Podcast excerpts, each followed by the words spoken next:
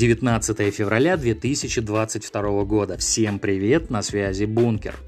Главный врач-гастроэнтеролог Департамента здравоохранения Москвы, доктор медицинских наук, профессор, рассказал, что COVID-19 существенно ухудшает течение желудочных заболеваний. В период лечения вводятся препараты, которые улучшают кровоток. Это важно, потому что повышенное тромбообразование при коронавирусной инфекции является одним из факторов, который может существенно ухудшить течение и прогноз этого желудочного заболевания, заявил врач. Он также отметил, что рак рак желудка диагностируется на первых стадиях.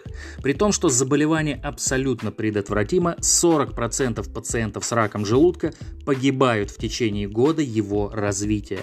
Это происходит, как отметил специалист, из-за отсутствия правильной профилактики. Ранее сердечно-сосудистый хирург заявил, что после перенесенного коронавируса рекомендуется проверить сердце и сосуды, так как риск тромбоза остается высоким и после излечения. По словам хирурга, пациентам назначают прием антикоагулянтов, при этом самовольно прекращать их прием нельзя.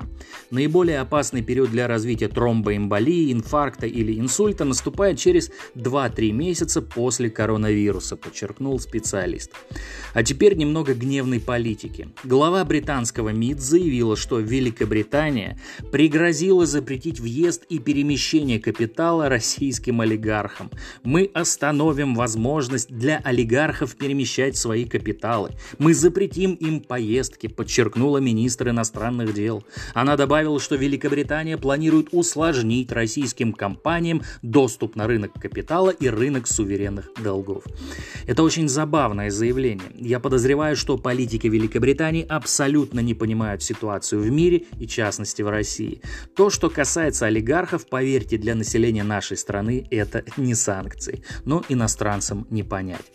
В завершении выпуска немного ужасов. В баре, расположенном в Одинцовском районе Подмосковья, одному из посетителей отгрызли палец. Пострадавшим является 35-летний мужчина, который отдыхал в заведении в поселке Лесной городок. Там он лишился фаланги пальца. О состоянии пострадавшего и мотивах инцидента не уточняется. Кстати, ранее в Одинцове школьница из любопытства надела на палец гайку, а снять уже не смогла. Родители пытались освободить от импровизированного кольца палец девочки, но он распух и посинел.